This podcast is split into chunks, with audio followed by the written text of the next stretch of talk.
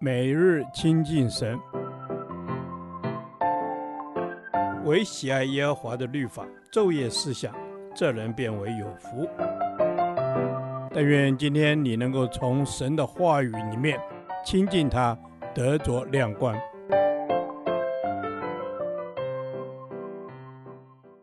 哥林多前书第十天，哥林多前书四章十七至二十一节。神的全能，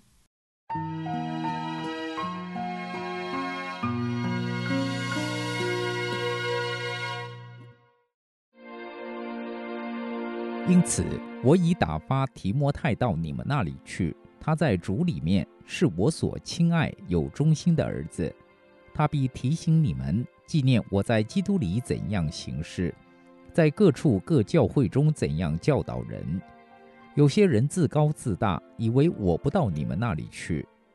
然而主若许我，我必快到你们那里去，并且我所要知道的，不是那些自高自大之人的言语，乃是他们的全能。因为神的国不在乎言语，乃在乎全能。你们愿意怎么样呢？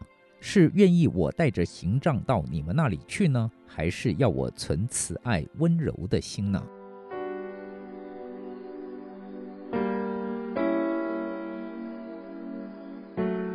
今天所读的经文帮助我们思想，到底神的国所在乎的是什么？使徒保罗说：“神的国不在乎言语，乃在乎全能。”所谓言语，就是哥林多人的高言大志。哥林多人的光景很容易与神的国远离，因我们人有份于神的国，乃是见于神的全能。也就是圣灵真实的能力彰显在我们的日常生活中，而不是只光靠口头的承认或空洞虚空的言语。换言之，一个越亲近神、认识神的人，就必越能从圣灵得到真实的能力，因为全能乃在于神。此外，哥林多教会有些人自高自大，以为我不到你们那里去。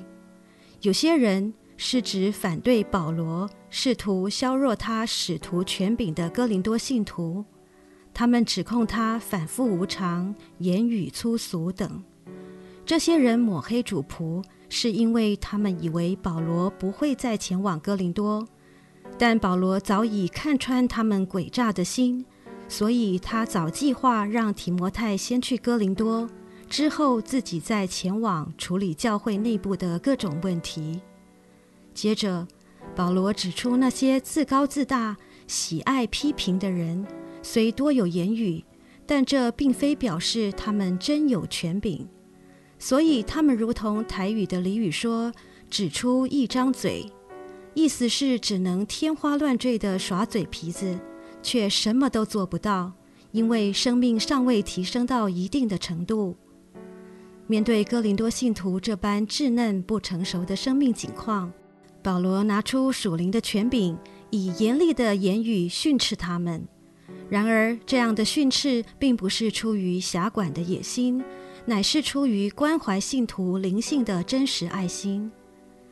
各位弟兄姐妹，试想，如果我们握有牧者的属灵权柄，像是小组长或区长等，我们是否愿意像保罗一样，苦口婆心地教导与陪伴弟兄姐妹呢？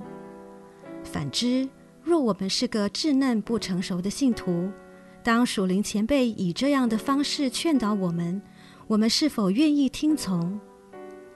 今天我们基督徒如何做工、如何生活，都关系到将来我们如何蒙神的对待，是受神公义的惩罚呢，还是得神慈爱的赏赐？求神帮助我们更渴慕读神的话，并借着圣灵的运行，活出荣耀神的基督徒生活，来见证神的丰盛和慈爱。主啊，我需要有你在我的生命中彰显你的全能。我不要做只会讲道理却活不出真理的人。求你帮助我有份于神国的事我愿意完全献上做讨你所喜悦的儿女。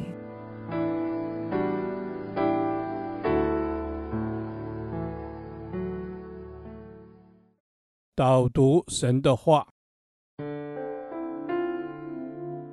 哥林多前书四章二十节因为神的国不在乎言语乃在乎全能。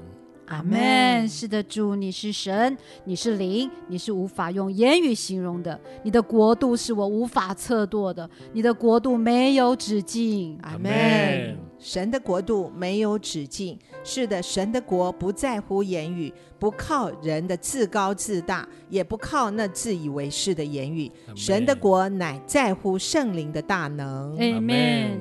神的国在乎圣灵的大能。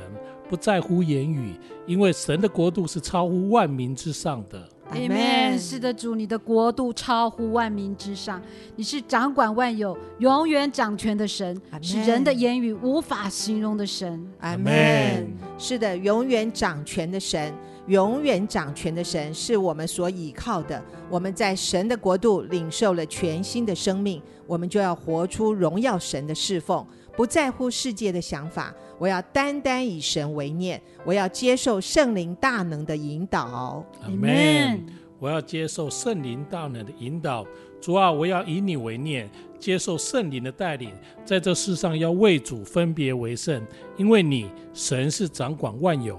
全能的君王，阿门。是的，主，你是全能的君王，你用你的全能来托住万有，一切的国度、权柄、荣耀、能力都是你的，阿门。是的，国度、权柄、荣耀全是你的。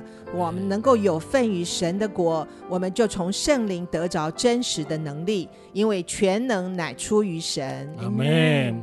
因为全能乃出于神，主啊，你是全能的神，靠着圣灵，我们得着真实的能力。因为国度、权柄、能力都是属于你的。这样子的祷告是奉我主耶稣的圣名求，阿门。